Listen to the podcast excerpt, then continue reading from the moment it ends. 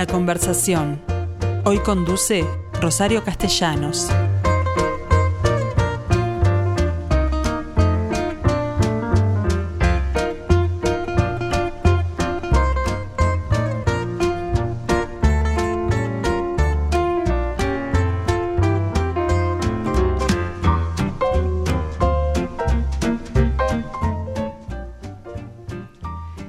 ¿Qué tal gente? ¿Cómo les va?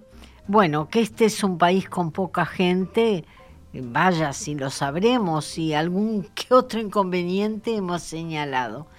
Pero les cuento que a partir del viernes que viene, aquí enfrente, en Torre Ejecutiva, se realizará el lanzamiento de lo que se llama la cuarta edición de la Semana de la Fertilidad que está organizada por la Sociedad Uruguaya de Fertilidad Humana, de Reproducción Humana, SURA, con H al final, y bueno, SUR, con H al final, y me pareció conveniente eh, conversar con su presidente. ¿Por qué? Porque yo no estoy segura, más allá de que los sistemas de fertilidad han avanzado y muchísimo, no estoy segura que nuestra incapacidad de- de- para tener más de dos y medio hijos tenga que ver con un problema de fertilidad. ¿Qué tal? ¿Cómo te va? Virginia, eh, Virginia Chakiriant es el nombre. Lo tuve que anotar porque me resultaba difícil. Bueno, Hola, ¿qué tal? Buenas tardes. Virginia, ¿qué temas van a tratar en este en esta semana? Que además eh, debo decir que será virtual y por Zoom y El dirigida sábado, a todo público. ahí está, el sábado es presencial. Es una mañana presencial en el World Trade Center, en una de las salas. Y El ahí cuatro. es el sábado 4, a las 9 de la mañana hasta las 12 del mediodía. Y después entre semana, de lunes a viernes, a las 7 de la tarde, van a ser charlas por Zoom que van a dar varios especialistas de distintos temas de Mm. Y ahí la gente va a poder mandar preguntas por, por la plataforma digital. Tengo entendido que la primera ya es moderación tuya, de, de manera que pienso que, bueno, que más que oportuno entonces preguntarte qué temas se van a tratar en relación a la fertilidad humana, ¿no? Bueno, nosotros este año queremos hacer hincapié en dos cosas. Por un lado, que la gente sepa y conozca las eh, alternativas que existen, la ley de reproducción en nuestro país, que ya tiene unos cuantos años y que da muchísima ayuda que antes no teníamos, pero es importante que conozcan que está lo, eh, digamos, que pueden consultar especialistas a través de su mutualista, de su hospital, de su seguro, que hay algunos tratamientos que se pueden hacer a través de esas instituciones Pero el Fondo Nacional de Recursos... y el fondo cubre lo que es la alta complejidad, los Mm. tratamientos más caros y más complejos y que cubre a muchísima gente. Entonces queremos que conozcan, que sepan y que puedan encontrar el camino para justamente hacer uso de todas esas ayudas que existen. Y por otro lado queremos poner mucho hincapié en lo que tiene que ver con la prevención, porque lo mejor que nos puede pasar en medicina es evitarnos los problemas. Y en fertilidad también. ¿Hay prevención? para- Claro que sí, de muchas cosas. En, en el mundo en general y en nuestro país, que para algunas cosas nos comportamos como países desarrollados, Mm. desde hace muchísimos años se insiste mucho en evitar el embarazo no deseado. ¿No? Y entonces Sí. se habla de la anticoncepción, se Del habla de- aborto. del aborto. se- Tenemos legalizado el aborto. Exacto, pero nadie habla de prevenir poder tener el embarazo cuando es deseado. Mm. Y hay cosas que inciden y que nos va a pasar, sobre todo a las mujeres, a todas. Así como sabemos que si yo nazco me voy a morir, cuando nazco tengo los óvulos que voy a tener y van a ir envejeciendo conmigo y van a ser menos y se van a gastar. Y desde los 30 años empieza de a poquito a resentirse la fertilidad y después de los 35 la curva se acelera y después de los 38, 39 se empieza a complicar mucho. Entonces, eso es un dato de la realidad que no es un tema de justicia o democracia este, Claro. de género, pero que es así. y que las mujeres tienen que saberlo, porque muchas veces repiten eternamente los anticonceptivos y no se plantean que no es solo yo planifico mi embarazo cuando a mí se me ocurre, sino que, bueno, que hay factores que, van a afectar. Y que existen estrategias, porque también existen los casos de mujeres que tienen 37, 38, 39 o menos a veces, saben que no van a querer buscar embarazo en el tiempo que viene y no tienen pareja, por ejemplo, y saben que se les pasa el cuarto de hora. Y mm. existen estrategias que permiten preservar óvulos, que no va a ser un seguro completo ni absoluto, pero bueno, es mejor que nada. Y capaz que mi príncipe azul llega a los 40 y tengo un pequeño backup. Eso existe. Óvulos fertilizados. No. No, no. Óvulos sin fertilizar. Cosa que cuando aparezca el príncipe azul. es decir, en ese caso de óvulos sin fertilizar, no van a ser nunca eh, criaturas. No. Eh, hay que, el día que tengo la persona con la que quiero formar mi familia, se descongelan, se ponen a fertilizar con los espermatozoides y luego si hay embrión se coloca dentro del útero. Es como una in vitro que uno no termina. Es una fertilización in vitro. Hay que fertilizarlos in vitro. El día que los vayamos a usar hay que fertilizarlos in vitro, sí. Bueno, pero en realidad eh, creo que todos los tratamientos son bastante embromados para hombres y mujeres, ¿no? En realidad, más que el tratamiento en sí, lo que es embromado es querer embarazarse y no poder. Bueno. E ir viendo que todas mis amigas se embarazan, mis hermanas se embarazan, parece que todo el mundo se embaraza sin querer y a mí no me llega, y todo eso va generando mucho dolor y muchos sentimientos de frustración y de angustia muchas veces cuando ya llegan con nosotros después de uno o dos años de buscar embarazo, ya vienen con todo eso y todavía no hicimos nada. Y por supuesto hay mucha incertidumbre. Entonces, uno hace los tratamientos y las tasas de embarazo, si uno los mira por cada uno de los tratamientos, son chiquitas. Esa fuerza de machacar que se llega. Pero el mensaje al final tiene que ser que si uno lo lleva con salud mental, y para eso hay especialistas que acompañan también, mm. este, se llega, se consigue. Hoy en día la mayoría de la gente que emprende este camino consigue tener sus hijos. Esto es relativamente nuevo porque recuerdo hace algunos años la infertilidad era total, es decir, no había solución. A ver, quizás hace 25 o 30 años había muchas herramientas que hoy tenemos y que no existían. Y a lo largo de todos estos años fueron apareciendo nuevas herramientas y probablemente dentro de 15, 20 años estemos hablando de muchas otras cosas que hoy no tenemos. Es, una especialidad que todos los días este, avanza y que requiere que estudiemos muchísimo y que estemos siempre tratando de ofrecer lo mejor a los pacientes e ir viendo todos los avances día a día pero existen muchísimas, muchísimas herramientas. Afortunadamente hoy tenemos, y lo que cambió mucho, que yo insisto, es la accesibilidad. Desde que tenemos la ley, nosotros en 2012, 2013 teníamos una pareja que necesitaba una fertilización in vitro y eran miles de dólares. Y no todo el mundo tenía ese dinero. Y a veces llegaban a un intento, pero la tasa de embarazo no es 100%. Entonces capaz que se gastaban toda la plata y no llegaban al embarazo. Hoy con la ley muchísima más gente puede acceder.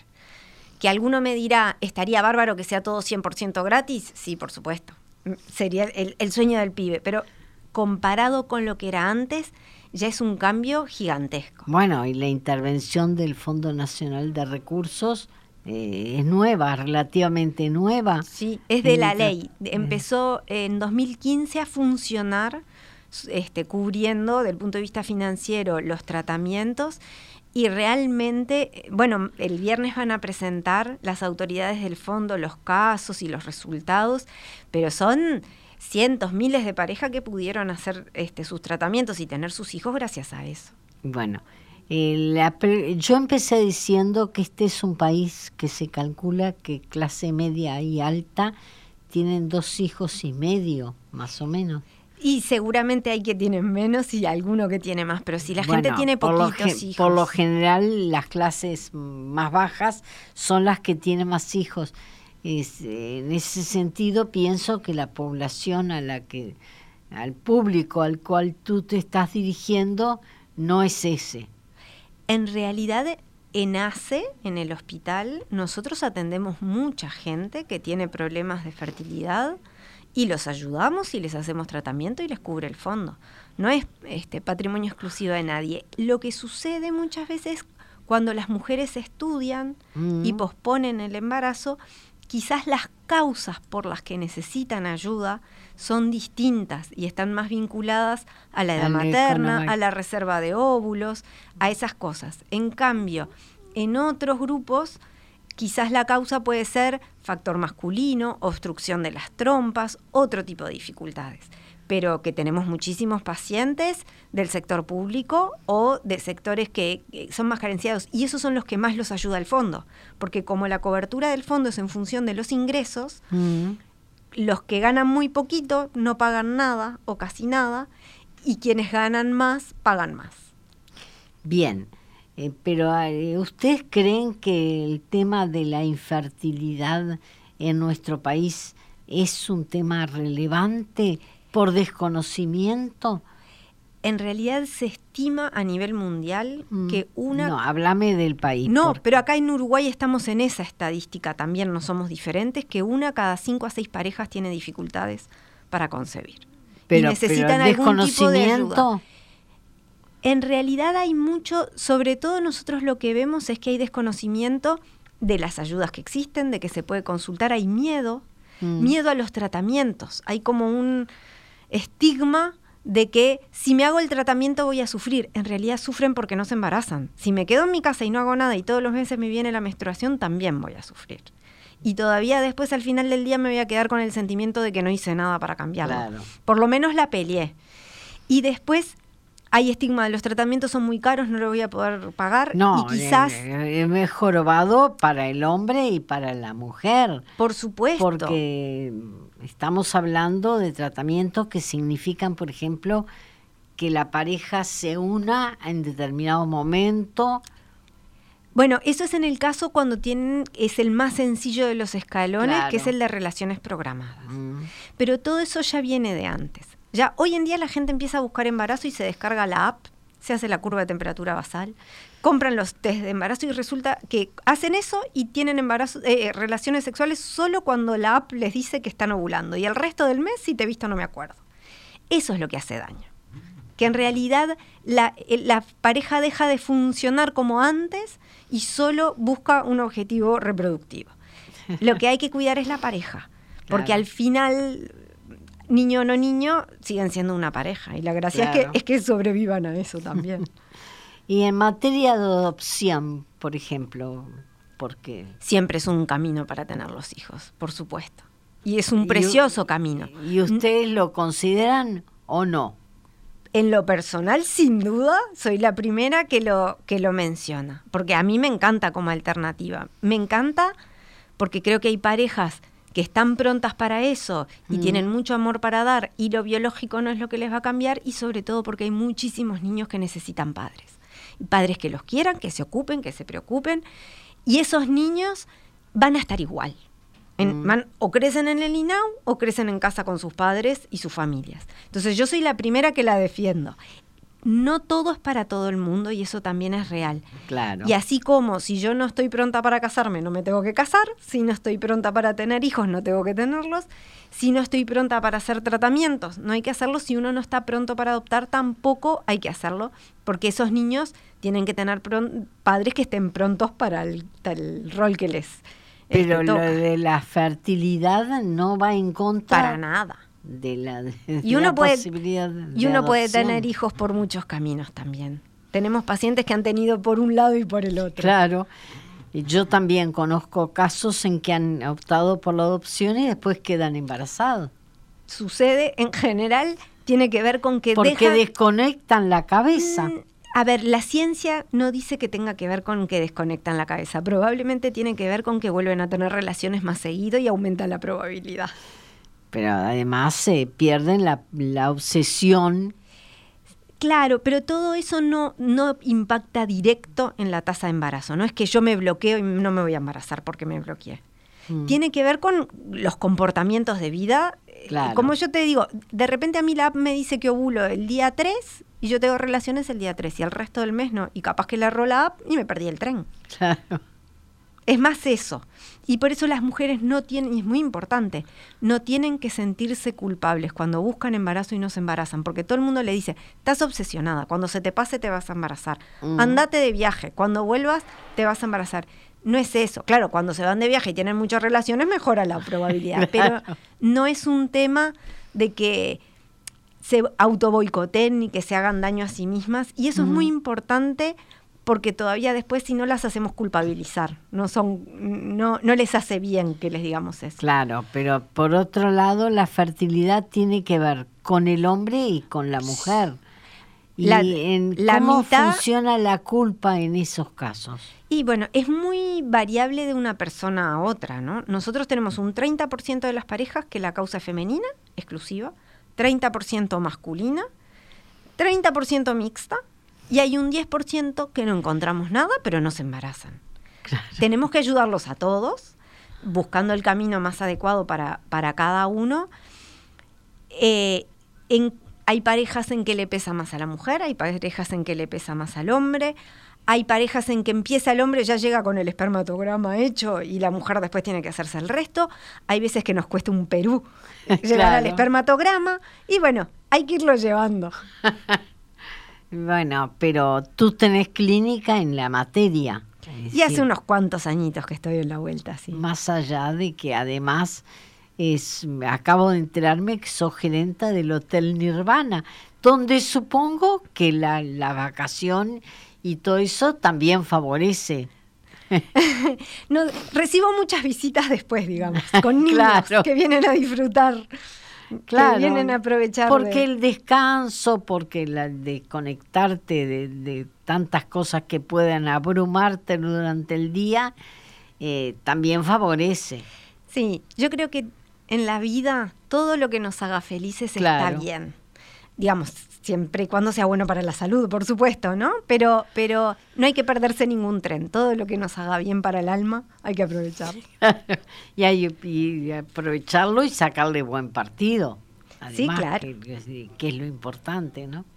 Bueno, entonces, este, ¿qué de otros temas vas a tratar? Bueno, vam- vamos a hablar de las distintas causas que pueden afectar, tanto en hombres como en mujeres, cómo se aborda todo eso, cuáles son los estudios que hay que hacer, cuáles ayudas existen, qué es lo que se puede esperar, cómo es el transcurso.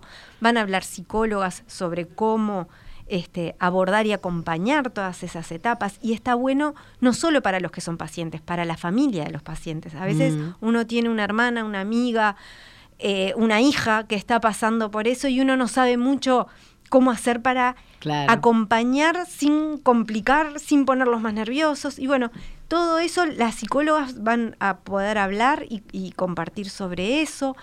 Este, eh, bueno, sobre factor masculino, sobre algunos análisis de última generación que existen para, para hacer en el laboratorio, este, sobre la endometriosis, que es una de las patologías que afecta mucho, la incidencia de la edad. ¿Qué es, qué es la, La endometriosis es una enfermedad en que aparece tejido similar al endometrio, que es el que está dentro del útero, pero en otros lugares. Ah, Por ejemplo, en la parte de afuera del útero, en la parte de afuera de las trompas, en el ovario. ¿Y eso qué puede provocar? Dolor, mucho dolor a veces. So- empieza como dolor con la menstruación, pero a veces puede después durar todo el mes. Y dificultades reproductivas. Es una patología complicada para las pacientes.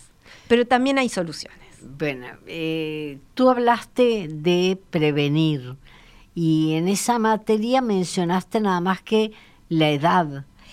sin duda es uno de los factores que todos nos va a pasar, ¿no? Claro. Entonces, y sobre todo en las mujeres, si bien hoy en día en los hombres sabemos que también afectan, o sea, no es como nosotras que es más todo nada y que se nos cae la térmica un día, pero sí que afecta también este y afecta a veces no tanto en tengo o no tengo hijos, sino en patologías que pueden tener los niños Mm. este, a medida que la edad del padre aumenta, por alteraciones genéticas chiquitas que pueden aparecer y esas cosas. Y después también se, hay que prevenir, por ejemplo, las enfermedades de transmisión sexual, que entre otras cosas pueden generar que las trompas se tapen, y entonces ya después no se puedan embarazar Claro. por eso, que afecten a los espermatozoides en el caso de los varones.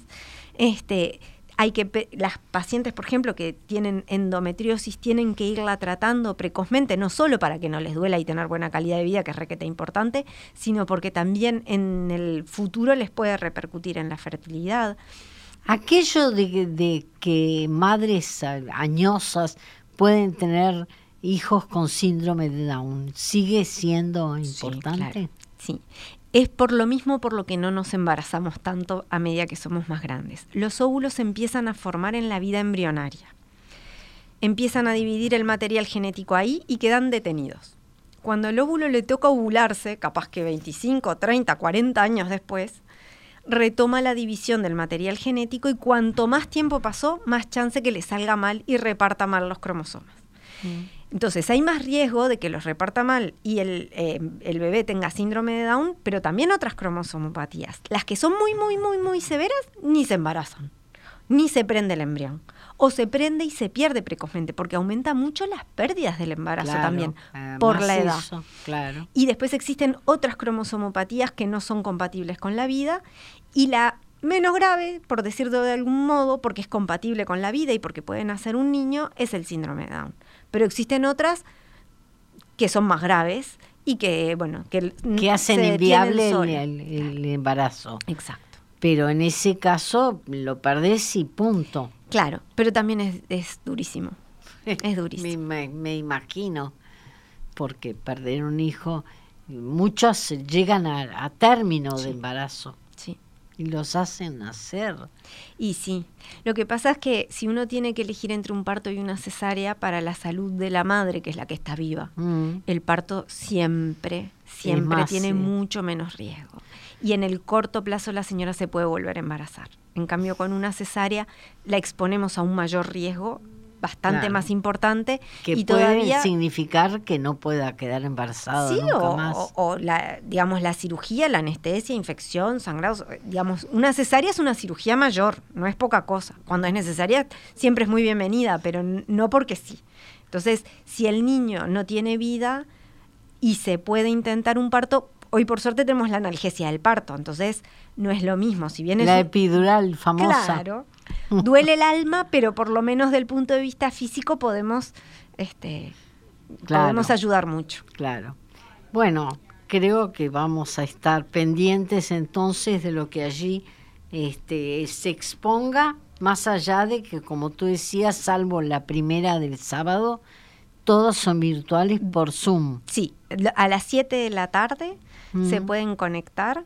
Este, hay que envi- enviar, es una actividad sin costo, mandan un mail. Pero sin inscripción. hay que inscribirse, sí, y después, este, pero lo pueden hacer unos minutos antes que no hay problema. Mm. Y este, y se van a poder conectar, participar de las charlas, enviar sus preguntas. El sábado, que es presencial, lo que va a tener de lindo, que vamos a tener una instancia en el medio, como un recreo, en que van a poder ir charlando con distintos especialistas que trabajan Mm. en reproducción. No solo ginecólogos, sino gente del laboratorio, psicólogos, urólogos, andrólogos, endocrinólogos. Entonces, en el, eh, poder en el recreo agarrarlo y hacerle una preguntita, alguna cosa, puede ser Claro. divertido. Claro, por su divertido, más, más que divertido, interesante. También. Por supuesto, porque de divertido estas instancias me parece que tienen poco. Bueno, de, hasta el 10. eh, Hasta vier- el 10. El viernes. El viernes 10, exactamente. Eh, Virginia, te agradezco muchísimo entonces todas estas explicaciones y me alegro profundamente que las cosas hayan cambiado en 25 años tanto como para pensar que prácticamente todas las soluciones están al alcance de aquellas personas que quieren tener hijos. Hay muchas, hay mucho para hacer todavía. Mm. Eh, por suerte, ¿no? Siempre está bueno poder seguir mejorando. Claro. Y de hecho, eh, el viernes, cuando hagamos la presentación, vamos a pedirle a las autoridades algunas mejoras que nosotros creemos que pueden cambiar de forma importante ¿Como cuáles? la preservación de óvulos en- y de espermatozoides en los pacientes que tienen cáncer, mm. que tienen, que ahora no se pueden embarazar, que tienen que hacer tratamientos que potencialmente los pueden dejar estériles. Y es muy importante que después que se curen puedan formar sus familias. Entonces, eh, está previsto en la ley, solo que no se previó su financiamiento. En ese caso, ¿qué tienen que hacer? Es decir, guardar óvulos o espermatozoides. Eh, Depende.